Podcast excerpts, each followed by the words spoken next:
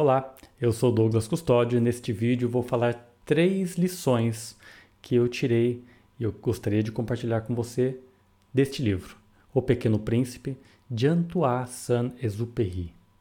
E eu não vou falar daquela frase, o essencial é invisível aos olhos, que já é tão conhecida, não é mesmo?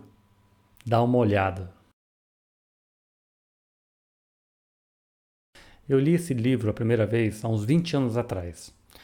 Eu era bem mais jovem, é, não entendi muito bem o livro, eu entendi que era um livro de criança, infantil.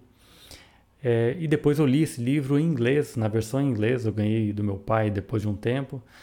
É, e fui retomar a leitura há um tempinho atrás para fazer a leitura para minha filha de seis anos. E eu tive uma fantástica surpresa ao reler o livro, porque não era tão simples para uma criança entender. E o autor mesmo falou que é, o livro é uma fábula infantil para adultos. Então não se engane, não é um livro somente para crianças. Serve para crianças também, claro.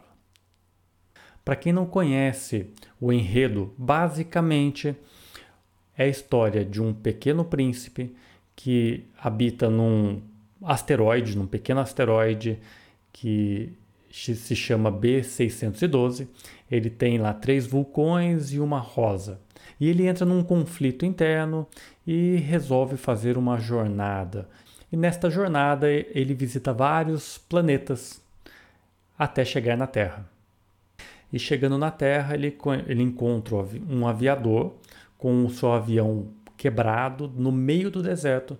E aí tem um enredo todo do, do, do livro, se você estiver interessado. E se você ainda não leu e quiser companhia para ler, eu convido você a participar do meu canal Estudo de Livro, porque lá eu reúno pessoas para falar de livros. A primeira lição que eu gostaria de compartilhar com você é que os nossos objetivos imediatos às vezes nos atrapalham.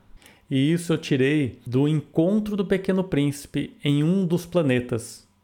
E eu vou ler esse trechinho para você. O planeta seguinte era habitado por um bêbado. Esta visita foi muito curta, mas deixou o príncipezinho mergulhado numa profunda tristeza.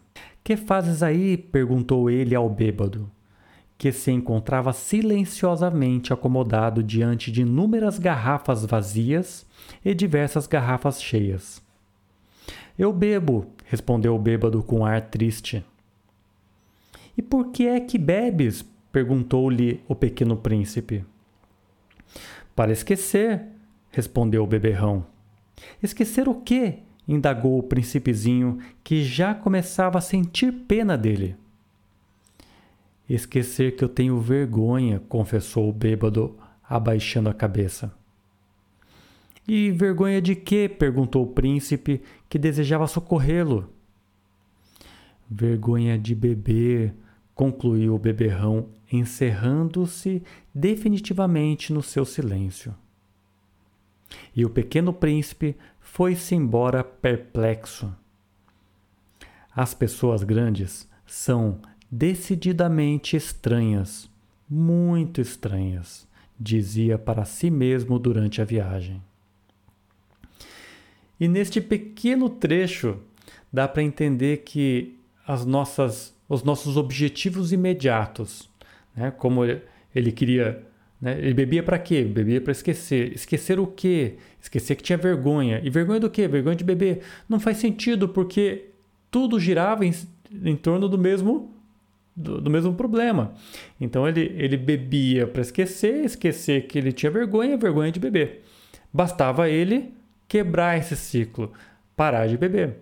Então, às vezes, os nossos objetivos imediatos, então faz sentido, claro, porque é lógico, mas se a gente aprofundar neste objetivo, realmente não faz sentido nenhum. E a segunda lição faz muito sentido para o mundo agitado que nos encontramos hoje. Pressa para quê? Eu tirei um trecho onde o pequeno príncipe encontra um vendedor de algo para economizar tempo. Eu vou ler esse trechinho do texto. Bom dia, disse o pequeno príncipe. Bom dia, disse o vendedor. Era um vendedor de pílulas especiais que saciavam a sede. Toma-se um por semana e não é mais preciso beber. Por que vendes isso? perguntou o príncipezinho. É uma grande economia de tempo, disse o vendedor. Os peritos calcularam. A gente ganha 53 minutos por semana. E o que se faz com esses 53 minutos?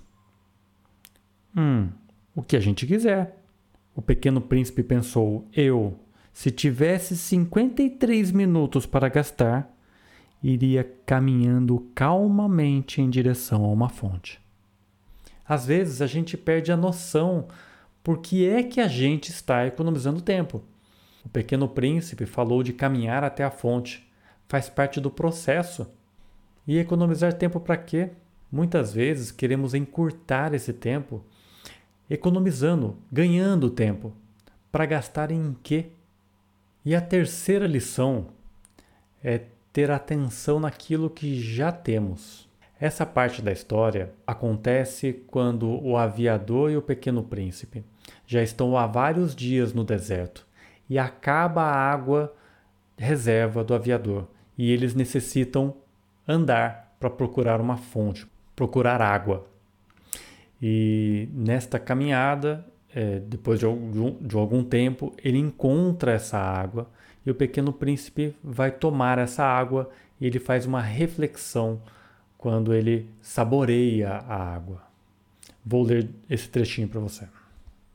O pequeno príncipe disse: Os homens do teu planeta cultivam cinco mil rosas no mesmo jardim e não encontram o que procuram. Respondi: É verdade. E o pequeno príncipe disse: E, no entanto, o que eles procuram poderia ser encontrado numa só rosa ou num pouco de água. Respondi: É verdade. E o príncipezinho acrescentou: Mas os olhos são cegos. É preciso ver com o coração. A reflexão que ele faz aqui não se dá valor àquilo que se tem. 5 mil rosas plantadas no mesmo jardim, quando existe uma plantação tão grande de 5 mil rosas, existe uma dispersão de atenção para cada uma das rosas. Você não tem uma dedicação tão grande para cada uma delas. E o que ele sugere é: se você tivesse atenção a uma só rosa, ou a, a um pouco de água, né? Atenção aos detalhes, você poderia encontrar o que procura. E o que é que você procura? Será que é ser feliz? Essas são as três lições que eu encontrei no livro. Tem muitas outras, diferentes do essencial é invisível aos olhos. Você que já leu, você já encontrou outras lições diferentes? Eu gostaria de ouvir de você. Compartilhe aqui no comentário. E vou deixar um convite para você. Eu faço estudos de livros de tempos em tempos, de vários livros diferentes. E O Pequeno Príncipe está na minha lista de livros a serem estudados. Que tal estudarmos esse livro juntos? Vamos? Te espero lá. E no descritivo tem um link para você se inscrever nas próximas turmas. Boas leituras! e até mais.